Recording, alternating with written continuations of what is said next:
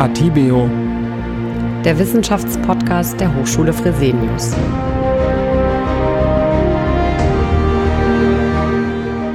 Herzlich willkommen zur ersten Folge unseres Atibeo Wissenschaftspodcasts. Am Mikrofon begrüßen euch Melanie Hahn. Hallo Melanie. Hallo Alex. Und Alexander Bratka. Im reellen Leben sind wir Pressesprecher und in dieser Funktion immer auf der Suche nach spannenden Themen. So, Melanie, jetzt geht's also wieder los. Ich hoffe, du hattest einen schönen Urlaub. Wo warst du eigentlich? Wir waren in Frankreich, in der Bretagne, am Meer. Oh, da war ich auch mal. Da hat es furchtbar geregnet im Sommer. Ich hoffe, das Wetter war bei euch Wir schöner. hatten wundervolles Wunderbares Wetter. Wunderschönes Wetter. Das heißt, ihr wart auch schwimmen? Wir waren auch schwimmen, genau, jeden Tag am Meer. Mhm. Und habt ihr auch Fisch gegessen? Wir haben auch sehr viel Fisch gegessen und auch selber zubereitet. Hatten eine schöne Zeit. Wunderbar, schön. Also ich bin ja auch gerne am Wasser, ist ja im Sommer auch was Wunderbares. Jetzt ist es auch gerade schön warm draußen. Ich frage mich aber dann doch manchmal, ob man noch guten Gewissens eigentlich baden kann. Warum? Weil die Naja, verschmutzt sind. Ja, man liest das ja, ne? Das ganze Plastik im Wasser, was da so alles rumschwimmt. Erst kürzlich habe ich wieder in der Zeitung gelesen, dass äh, an der italienischen Küste eine Walkuh gestrandet ist. Die hatte 22 Kilogramm Plastik im Magen. Und äh, ja, es gibt unterschiedliche Schätzungen, aber je nach Schätzung gelangen jedes Jahr 4 bis 13 Millionen Tonnen Plastik in die Ozeane. Ja, das ist Wahnsinn. Also an diesen Meldungen kommt man ja kaum mehr vorbei. Die liest man ja fast tagtäglich in den Medien. Ist ja mittlerweile schon die Rede vom siebten Kontinent. Und da ist ja dann auch noch Müll, den man gar nicht sieht. Also du meinst Mikroplastik. Mhm, Genau, also ich muss zugeben, dass ich mittlerweile schon total durcheinander Ja, bin. Ich weiß gar so. nicht mehr, wie ich mich verhalten soll. Ähm, welche Zahnpasta ist gut? Welche Kleidung kann ich überhaupt noch kaufen? Welche Produkte sind belastet oder nicht? Und da liest man so viel, dass ich ehrlich gesagt den Überblick oder den Durchblick verloren habe. Ja, es geht mir ähnlich. Umgekehrt hört man ja auch oft davon, dass sich die Situation mancherorts ja sogar schon wieder verbessert hat. Also wenn man an den Rhein in den 60er Jahren des vorigen Jahrhunderts denkt, heute können wir ja angeblich darin wieder baden und Fische gibt's auch wieder. Ich denke, dass ich jemanden kenne, der vielleicht etwas, äh, ein wenig das ist Licht ins Dunkle bringen kann. Ähm, das ist Professor Knepper, ein Experte der Hochschule Fresenius, also von unserer Hochschule, der sich äh, besonders gut mit dem Thema Wasser auskennt und äh, in dem Bereich auch schon sehr, sehr viel geforscht hat.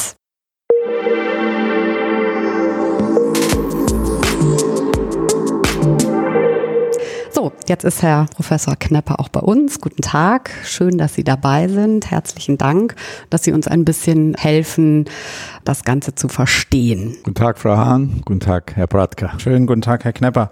Ganz kurz möchten wir Sie auch vorstellen. Äh, Sie waren ja jetzt schon jahrelang Dekan des Fachbereichs Chemie und Biologie bei uns an der Hochschule Fresenius. Heute sind Sie Vizepräsident für Forschung und Forschungsförderung und außerdem auch Direktor des Institutes for Analytical Research. Und ich glaube, Sie haben ja auch vorher schon lange Jahre sich intensiv mit dem Thema Wasser beschäftigt. Äh, Das war nochmal welche Funktion? In meiner Arbeitswelt äh, vor der Hochschule Fresenius war ich zwölf Jahre beschäftigt am SW-Institut für Wasserforschung der Stadt Wiesbaden, wo wir uns äh, hauptsächlich auch um die Problematik Wasser am Rhein und auch international beschäftigen. Wir fangen immer an in unserem Wissenschaftspodcast mit unserem kurzen, prägnanten Drei-Fragen-Spiel. Dreimal Forscher gefragt, drei prägnante Antworten. Ich fange einfach mal direkt an. Herr Knepper, Ihr Lieblingswasser? Eindeutig, wenn ich äh, frisches Quellwasser im Wald trinken kann, geht nichts darüber. Und welches ist Ihr Lieblingsgewässer? Das ist schon etwas schwieriger. Es gibt einige Wildwasserflüsse, die ich sehr interessant und spannend finde. Und äh, dann gibt es noch den Baikalsee, das ist ein sehr imposanter See. Den habe ich schon öfters besucht und auch äh, analytisch äh, studiert. Ah, spannend. Mhm. Bisschen provokant gefragt, würden Sie im Rhein baden gehen? Ähm, ich habe schon öfters im Rhein gebadet, wobei das hängt heutzutage nicht mehr mit der äh, Rheinwasserqualität äh, ab, sondern einfach mit der Strömung. Man muss genau schauen, ist man im Altrheinarm, muss die Strömung testen, vielleicht sich auch nochmal lokal informieren, wie die Verhältnisse sind, Niedrig- oder Hochwasser. Auf keinen Fall sollte man baden, wenn reger Schiffsverkehr und oder halt, wenn man, ne? wenn man die Mhm. Strömung nicht abschätzen kann. Das gab es leider schon einige Todesfälle. Okay. Vielen Dank für die drei kurzen, knappen Antworten. Dann sind wir ja jetzt auch schon mitten im Thema. Herr Knepper, ähm, Sie haben ja schon sehr, sehr viele Forschungsprojekte durchgeführt, unter anderem auch am Rhein. Was haben Sie da eigentlich genau untersucht? Hm. Der Rhein ist ein, sag ich mal, europäischer Fluss, der äh, chemisch gesehen analytisch absolut interessant ist. Wir haben äh, circa 20 Millionen Menschen, die ähm, den, das Rheinwasser als Trinkwasser mhm. äh, nutzen. Wir haben in Europa mit die größten chemischen Industriebetriebe, die ihr Abwasser in den Rhein einladen. Wir haben die ganzen Haushaltschemikalien, Chemikalienabfälle ähm, aus der landwirtschaftlichen Industrie die alle mit eingeleitet werden. Wir haben Untersuchungsmethoden entwickelt in, in der über 27-jährigen Berufstätigkeit, mhm. auch von mir und meiner Arbeitsgruppe, zur Analytik von fast 500 Einzelsubstanzen, wie erwähnt, Pflanzenschutzmittel, Arzneimittelwirkstoffe, äh, Süßstoffe, alles, was man, sag mal, ausscheidet, was dann in so einem Gewässer auch landet, dass man das detektieren und messen kann. Das führen wir auch schon seitdem routinemäßig durch. Und ein ganz neues Thema, auch im Rhein, ist jetzt Thema Kunststoffe mhm. sowohl die Makrokunststoffe, äh, Partikel bis hin halt, auch wenn sie kleiner werden, mhm. so Mikroplastik, ähm, sowohl in der Wasserphase als auch im Sediment. Wie stelle ich mir das vor, was die Methodik angeht? Äh, gehen Sie da hin mit dem Reagenzgläschen und fischen da ein bisschen Wasser ab oder mhm. auch ein bisschen Sediment und mhm. nehmen es mit ins Labor oder wie funktioniert das? Sehr gute Frage. Das würde den Rahmen eigentlich schon des Podcasts fast äh, sprengen. Ganz wichtig ist, dass man das systematisch durchführt und ähm, der Analytiker sagt, das validiert durchführt. Das heißt, man hat Messkampagnen, man nimmt zum Beispiel Wassermischproben aus dem Rhein mhm. und das aus verschiedenen Tiefen, wenn es geht auch über die, das, die ganze Breite des Rheins statistisch verteilt. So eine Wassermischprobe kann zum Beispiel eine Probe, eine Tagesmischprobe, aber auch eine Wochenmischprobe sein, um einfach zu sehen, was fließt während dieser Zeit statistisch durch den Rhein hindurch. Nur mal vielleicht so als Zusatzinfo. Wir haben normal äh, circa 1200, 1500 Kubikmeter pro Sekunde an Frischwasser, das durch den Reis fließt. Das sind mhm. schon Mengen. Und ein Mikrogramm eines Stoffes, das ist dann in einer Jahresfracht, kann das zu einer Tonne werden. Also das ist so der Punkt, wo man auch sagen muss, wir müssen validiert messen, die Konzentration als auch die Wassermenge betrachten, um dann auch Aussagen mhm. tätigen zu können. Sedimentproben müssen auch ganz klar, äh, sagen wir mal, nach Fläche der, des Sediments äh, abgesteckt sein, um auch einfach eine statistische Aussage mhm. treffen zu können. Was es auch gibt, was allerdings jetzt nicht unsere Arbeitsgruppe macht, dass durchaus auch mit Taucherglocken auf dem Rheinboden äh, Proben genommen werden und zum Beispiel gerade auch auf dann äh, Plastikpartikel untersucht werden. Wie kommen denn Plastikpartikel ins Wasser? Jeder äh, der Experten im Hinblick auf Mikroplastik redet von Mikroplastik. Aber Mikroplastik per Definition ist willkürlich festgelegt eine Größenordnung. Partikel kleiner 5 Millimeter bis größer ein Mikrometer. Ähm, es gibt natürlich wesentlich viel mehr Partikel, die kleiner als ein Mikrometer sind. Man redet dann von den Nanopartikeln. Wir haben ja schon mal auch was gehört von äh, Nanopartikeln. Plastik also, oder Nanoplastikpartikel, von Partikel wie, wie zum Beispiel Gold, die auch in dem Rahmen sind. Zur Relevanz komme ich später noch. Aber die, die, der sogenannte Makroplastik, dann zählt man schon auch nochmal die von der Grauzone, der Millimeterbereich dazu, bis halt auch zum Zentimeterbereich. Das kann alles Mögliche sein. Die allgemeine Plastiktüte, der Strohhalm, der jetzt äh, in den Medien war, wobei das marginal ist, ähm, Einträge von äh, Baumaterialien, äh, zum Teil gesagt Styropor, was leicht ist. Wir haben, wir müssen auch unterscheiden von den verschiedenen Dichten des, der Kunststoffe. Ja, es, vom Kunststoffmaterial, die größten Mengen, die produziert und die man dann dementsprechend analog der Produktion auch bis hin im, im Gewässer wiederfindet, ist zum Beispiel Polyethylen und Polypropylen. Da hängt es immer von der Dichte des Kunststoffs ab. Ist er eher, wenn es ein leichter ist, ein Kunststoff wie zum Beispiel Styropor, den man an der Oberfläche findet. Man spricht dann von Floating. Wenn er schwerer ist, sinkt er natürlich ab und wird dann am Sediment zu finden sein. Ich als Laie hätte jetzt immer gedacht, Mikro und Makro. Makro ist das, was man sieht. Mikro ist das, was ich nicht mehr erkennen kann mit bloßem Auge. Nee, das, das ist es nicht okay. so der Fall. Also mhm. Sie können schon im Millimeterbereich und da hängt es auch mhm. ab, ist der Kunststoff, Sie wissen es ja selber, ähm, äh, es gibt ja Millionen Arten von, von sagen wir mal, verschiedenen Anwendungen auch von Kunststoffen. Ist der farbig zum Beispiel oder nicht? Mhm. Es wird schwieriger sein, äh, zum Beispiel einen transparenten Kunststoff, zum Beispiel einen durchsichtigen Trinkwasserbecher in der Umwelt zu finden, als jetzt ein leuchten lila, mm. äh, sagen wir mal, Schnürsenkel von einem, von einem Schuh, der mm. auch aus Kunststoff bestehen mm. kann. Ja. Wie ist das jetzt? Äh, Sie haben ja schon ein paar Beispiele genannt. Melanie hat ja vorhin schon erwähnt, wir sind tatsächlich ja so ein bisschen unsicher als Konsumenten, was das Thema Kleidung zum Beispiel angeht. Da haben Sie ja selbst auch an Studien teilgenommen. Kürzlich ist mir auch mal das Thema Reifenabrieb begegnet mhm. auf der Autobahn, was ja dann auch über Regen ins Grundwasser gelangt. Kosmetik ist ein immer wieder aufgegriffenes Thema, also was wir alles benutzen, um uns äh, ja hygienisch reinzuhalten. Wie spielt das da rein und, und welche, welche Konsequenzen hat das eigentlich? Mhm. Also fange ich äh, vielleicht von der Antwort am, am Ende an. Sobald wir Plastik haben und die, was wir auch dann detektieren können im, im, im Gewässer, ist es erstmal fast egal, je nach dem Material, den ich schon genannt habe. Nehmen wir mal an Polyethylen, Polypropylen, Polystyrol, Polyurethan, was wir schon gehört haben, oder auch PET. PET steht ja mhm. für Polyethylen äh, Terephthalat. Das sind zum Beispiel die Materialien, wo viele ähm, Trinkwasser, Getränkeflaschen produziert werden.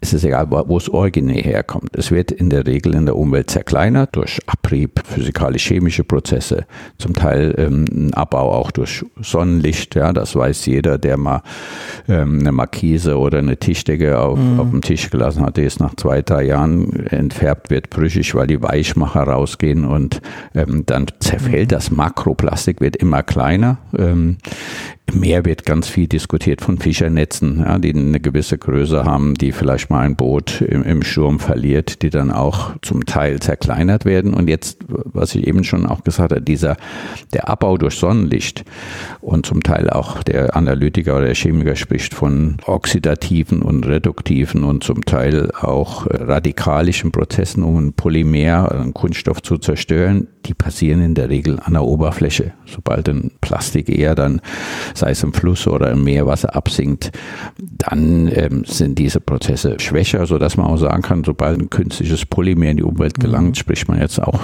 von Hunderten von Jahren. Aktuell hat man sich ungefähr auf 450 oder 400 Jahre geeinigt.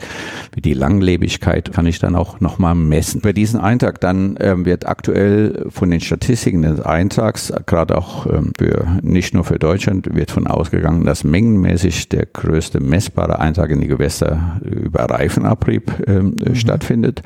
Wobei Reifenabrieb, Reifen ist Kautschuk, sogenannten Vulkanisationsbeschleunigern, es gibt aktuell nur auch sogenannte Tracer. Als Tracer bezeichnet man Indikatorverbindungen, die man messen kann und damit auch eine Bilanzierung durchzuführen. Zum Beispiel ist ein Indikator bei Reifenabrieb ist das Metall Zink, das Schwermetall Zink. Und wenn ich Zink messe und dann auch noch ein Zink-Schwefel-Verhältnis, um da genauer zu sein, kann ich ungefähr ausrechnen, okay, der Anteil von Reifenabrieb im Gewässer aufgrund jetzt des Zink-Schwefel-Verhältnisses ist so und so hoch. Aber es gibt noch keine validen Analysemethoden, um genau Reifenabrieb, und da reden wir nicht nur von Reifenabrieb, sondern das ist, kann man sich auch vorstellen, bei den Geschwindigkeiten und Temperaturen eines Reifens, zum Beispiel auf einer Straße, dass das sind verbackene Teilchen zwischen der Oberfläche von Teer, der Straße mit dem Reifenabrieb.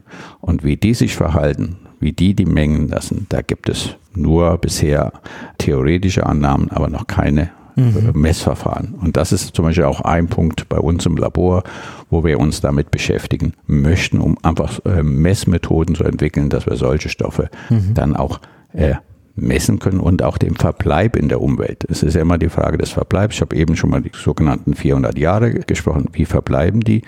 Und wenn wir davon ausgehen, nochmal als, als Zahlenbeispiel, dass circa 300 Millionen Tonnen Kunststoffe, da zählt alles dazu, produziert werden, wie viel wird recycelt, wie viel wiederverwendet. Dann kann man hochrechnen über die weltweite Produktion, die Steigerung auch nochmal der Produktion, wie, wie sagen wir mal, der Plastikanteil in der natürlichen Umgebung anwachsen wird. Was heißt das denn für uns Menschen? Das hört sich ja erstmal also an, dass ganz, ganz viel Plastikpartikel, mhm. Schadstoffe ins Wasser gelangen ähm, und damit in die Meere. Die Fische ähm, essen oder nehmen Plastik zu sich, ähm, was ja nicht nur unappetitlich ist, sondern die Frage ist ja, ist das für uns Menschen ungesund, wenn wir dann diese Fische, die äh, Mikro- oder Nanoplastiken zu sich genommen haben? Also hat das Auswirkungen auf uns? Also wird teilweise auch richtig Panik damit mhm, gemacht, mhm. ähm, indem gesagt wird, Plastik im Darm eines Menschen entdeckt. Müssen wir uns da Sorgen machen? Mhm. Okay.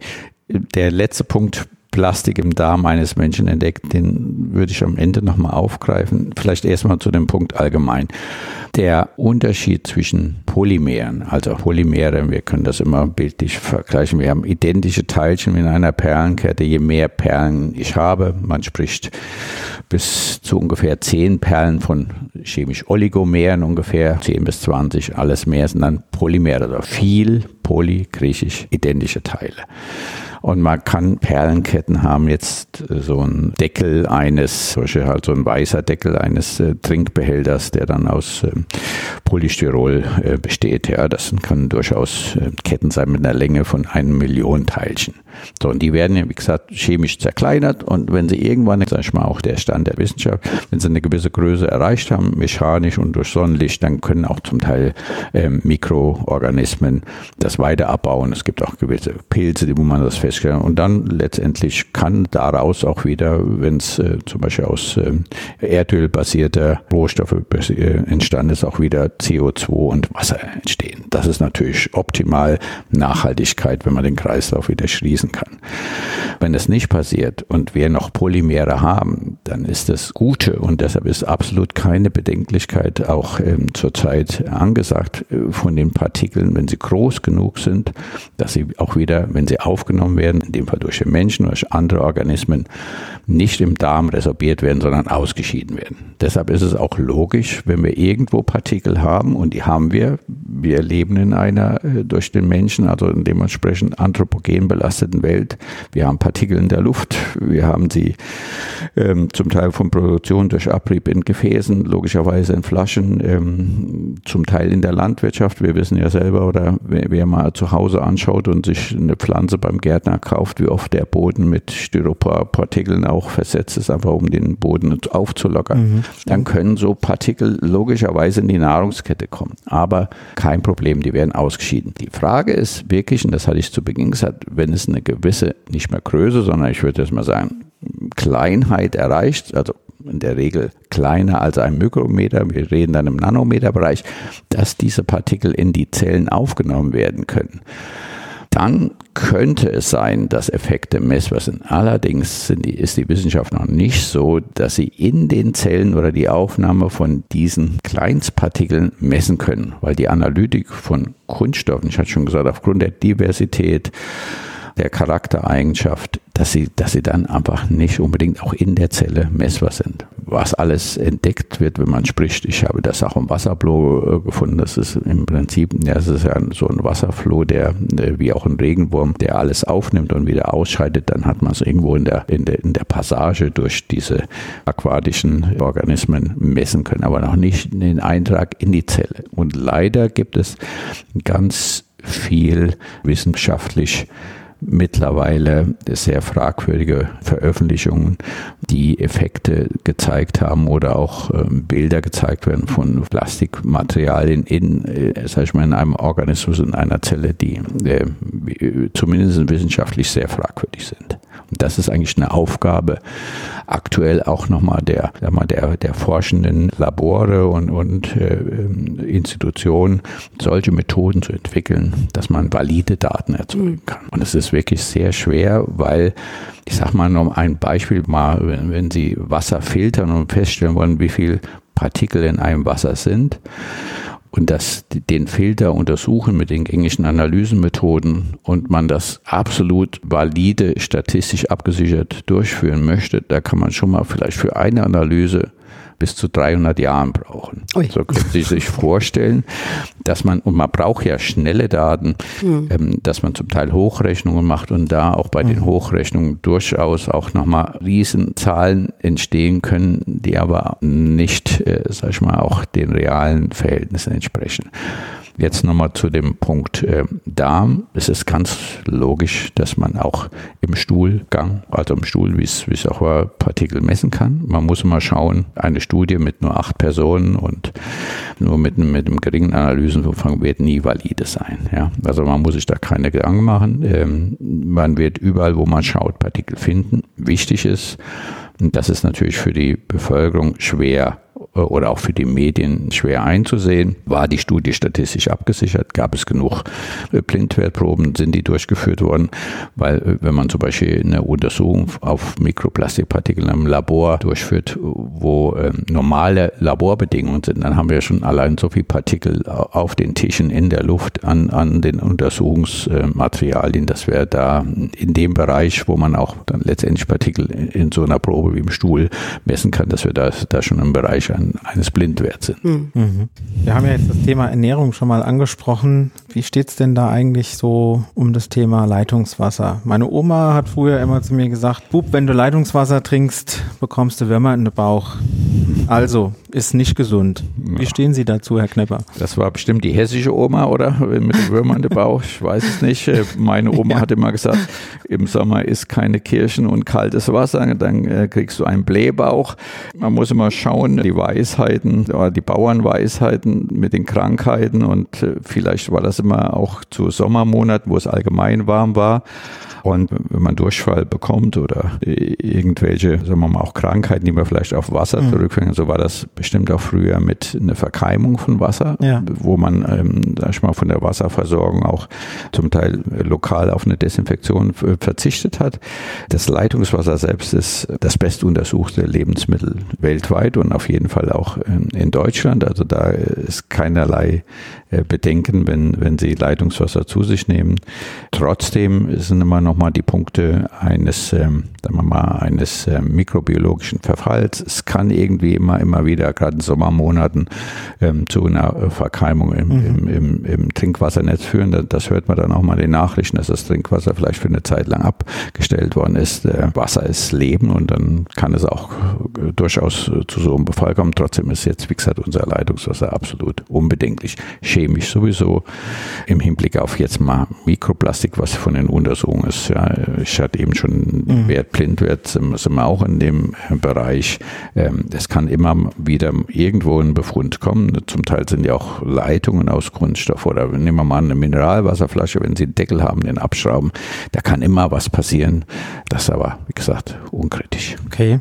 Ist das auch so, wenn man aus dem Urlaub kommt und äh, dann das Leitungswasser aufmacht, den Kran aufdreht mhm. und auf einmal kommt da so eine braune Brühe mhm. raus? Das hat bestimmt jeder schon mal äh, gesehen. Ähm, oder in Altbauten, mhm. Äh, wo man denkt, okay, was ist mit den Leitungen? Mhm. Kann man das Wasser genau, also, trinken? Dank, danke äh, nochmal für den, für, sag ich mal, für das äh, Bild, für, für das Bild Frau Hahn.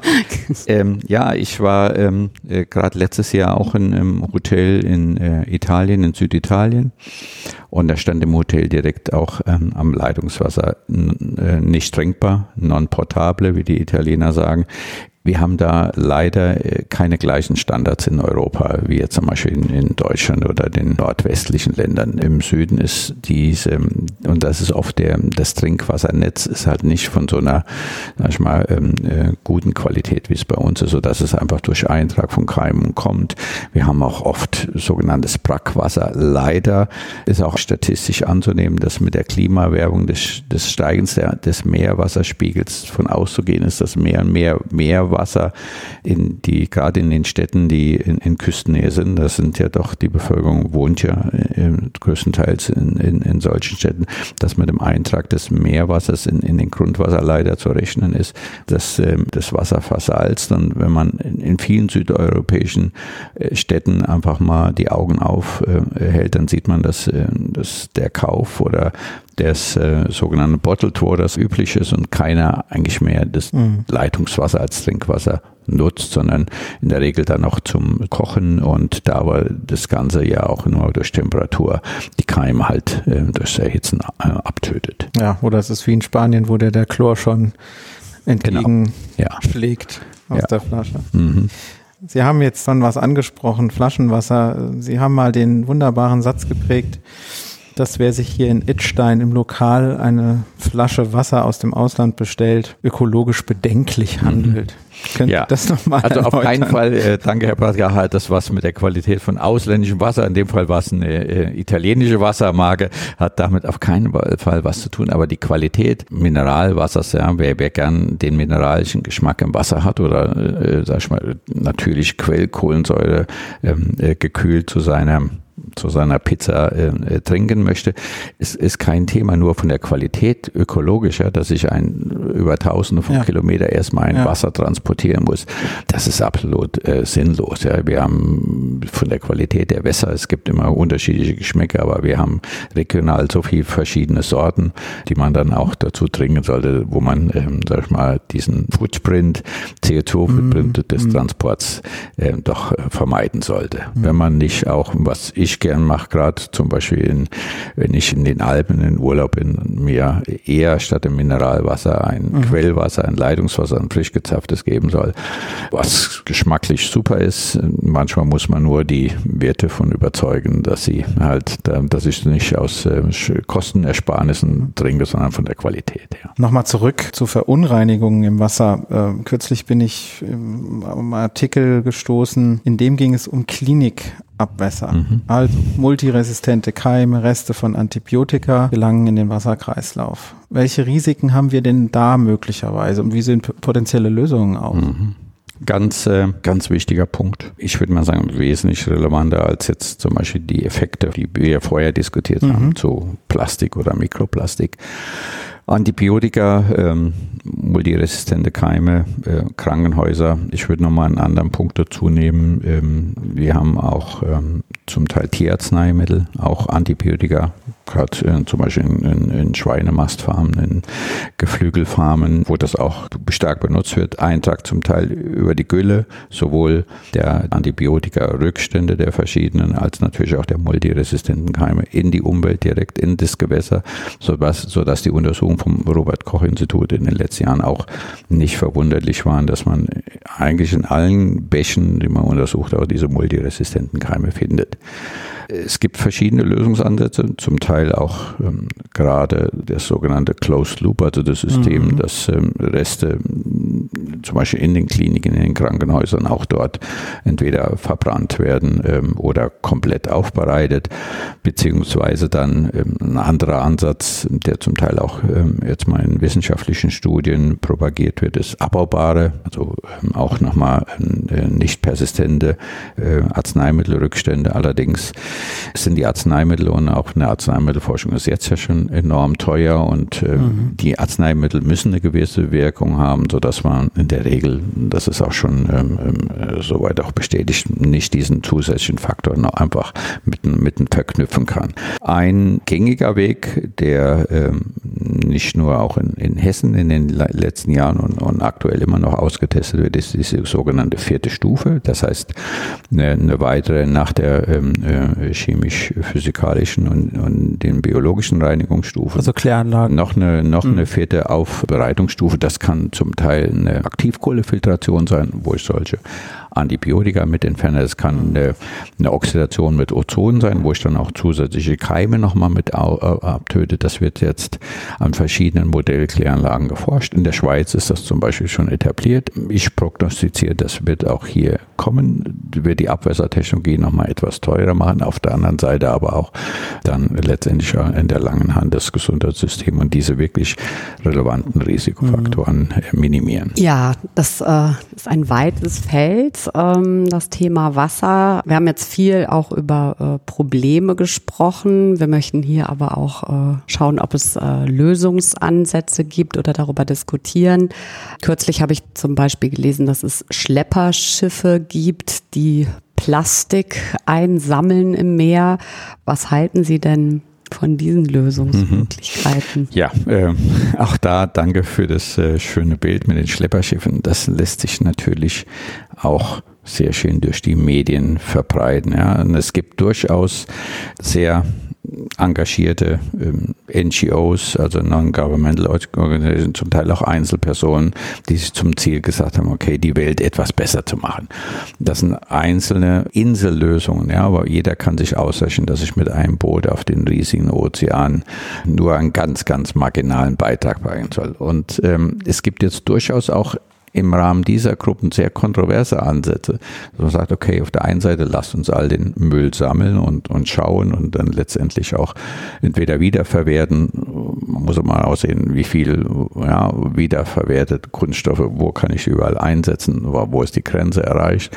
Auf der anderen Seite muss man sagen, dass, dass es jetzt gerade die, die auch eine gegensätzliche Strömung ähm, gibt, die sagen, nee, lass den Müll einfach liegen. Wenn wir jetzt jeder individuell aufräumen, dann wird die Politiker und die Verursacher sagen, okay, das ist ja kein Problem, ja, das löst, lösen die Gruppen für sich und äh, wir machen keine äh, ganzheitliche, keine holistische Lösung, die dann auch bewusst sagen, lass den Müll liegen, so lange, bis er einfach äh, sich so auftürmt, dass die Politik reagieren muss.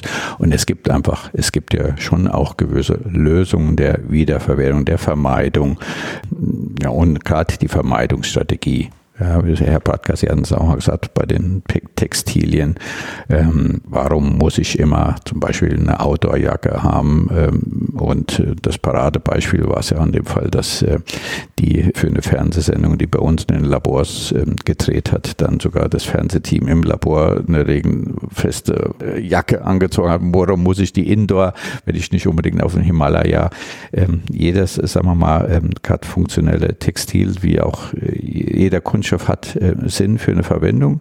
Es gibt immer Möglichkeiten auch ähm, äh, in der Technologie besser Eintrag zu minimieren, Wiederverwertung zu substituieren, beziehungsweise auch darauf zu verzichten. Und ähm, das, ich denke, das sollte jeder in seinem eigenen Umfeld mal schauen, äh, wo er überall Kunststoffe benötigt, wo er so unbedingt braucht, in dem Fall, und wo er eventuell darauf verzichten kann. Das heißt, einerseits kann die Politik oder sollte aktiver werden mhm. mit Reglementierung, vielleicht ja. auch, äh, dass man in manchen Ländern werden, glaube ich, äh, Dosen gar nicht besteuert, also äh, da gibt es genau. kein Pfandsystem. Das ist ein globales Problem und nicht genau, genau, genau es ist ein globales begrenzt. Problem. Genau. Also das ist, da ist sicher die Politik aufgefragt. Was kann denn aber jeder von uns machen? Sammeln wir den Müll auf. Sie haben gerade gesagt, es gibt auch die Idee, das nicht Gerade zu tun. Nicht zu tun. Genau.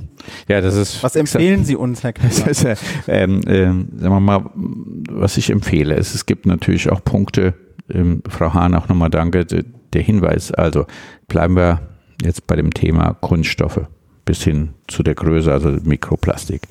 Äh, aber ich würde das eher als Kunststoffe allgemein sagen ist in den in Ländern, äh, europäischen wie Ländern wie der Bundesrepublik eigentlich kein Problem. Ja, wir, gesagt, wir, wir sehen vom Recyceln ähm, und äh, Wiederverwertung. Aber es ist ein Riesenproblem in Ländern, wo solche, äh, wo mengenmäßig wesentlich mehr verbraucht wird, wie zum Beispiel in, in Asien äh, oder auch in, äh, teilweise in Afrika und es weder Wiederverwertung noch Recycling äh, gibt. Zum Teil wird der Müll immer noch ähm, äh, nicht in Deponieren verbrannt und auch der Plastikmüll, sodass wir ähm, zum Teil auch Eintrag ähm, direkt atmosphärisch bedingt in die Luft haben, nicht gesundheitsmäßig was besteht.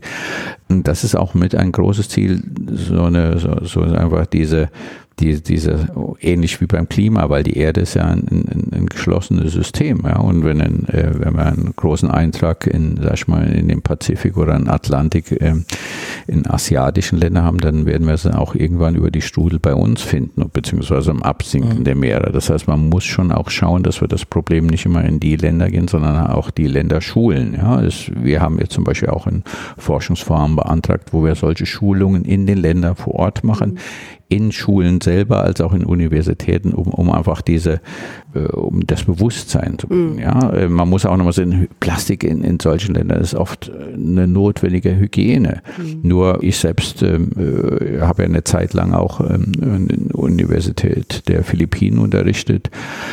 Dort ist es gang und gäbe, dass zum Beispiel Kohle aus Glasflaschen, weil, weil die Glasflaschen auch ähm, mit Pfand äh, belegt sind, dass der Kohle in eine Plastiktüte umgefüllt wird, das Ganze mit Strohhalm, dann die Plastiktüte gerade weggeworfen wird. Das ist natürlich nicht Sinn und Zweck. Und das sind halt mengenmäßig ganz andere Einträge, sodass man aber nochmal schaut, okay, und das müssen auch die großen Firmen mittragen die zum Teil auch in, in solche Länder exportieren, wo man sieht, okay, das sind mengenmäßig größere Einträge. Wie kann ich das Ganze vermeiden, den Eintrag in die Umwelt minimieren bis hin äh, zur Müllverbrennung, wie es jetzt bei uns auch passiert, Energiegewinnung.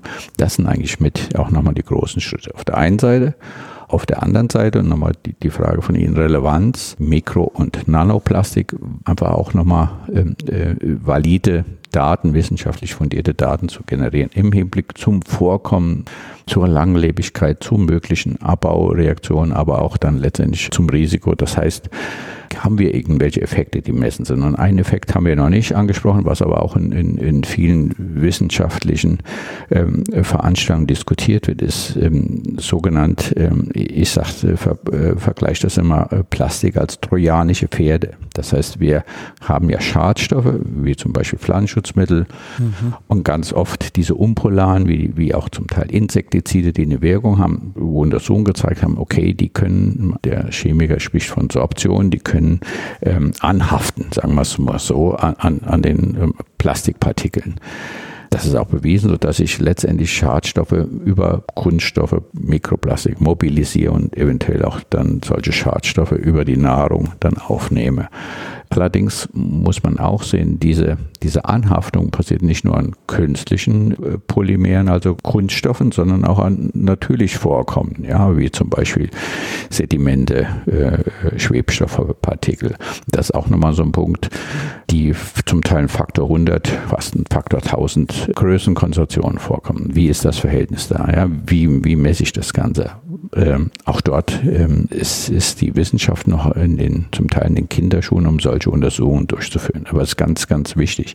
Dann haben wir zum Teil auch nochmal neben den Makropartikeln, also den großen, haben wir die Weichmacher, die zum Teil eine Wirkung haben, ähm, andere Begleitstoffe, die zum rausgelöst werden aus den Kunststoffen. Ähm, man spricht dann von Leaching, die, äh, die auch zu messen sind. Was, was haben die für eine Relevanz?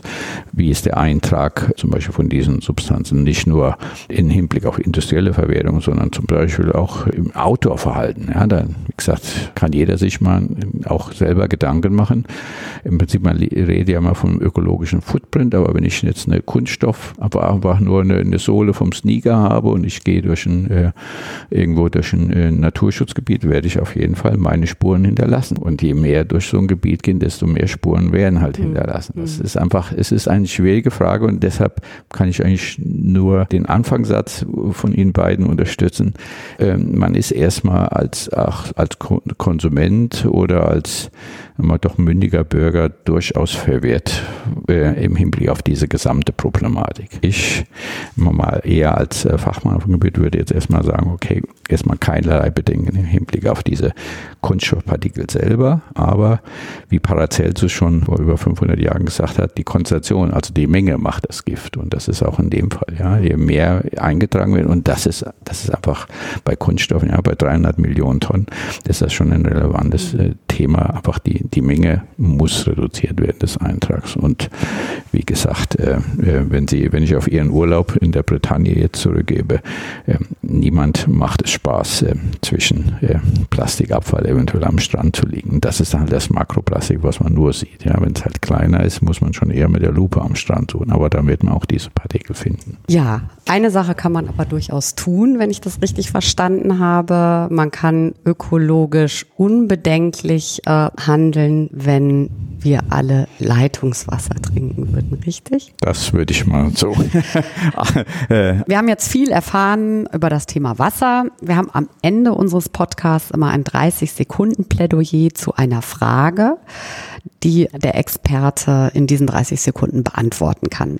Zum heutigen Thema oder im Hinblick auf das Wasser, was kann ich denn tun, um ökologisch nachhaltig zu handeln? Yeah.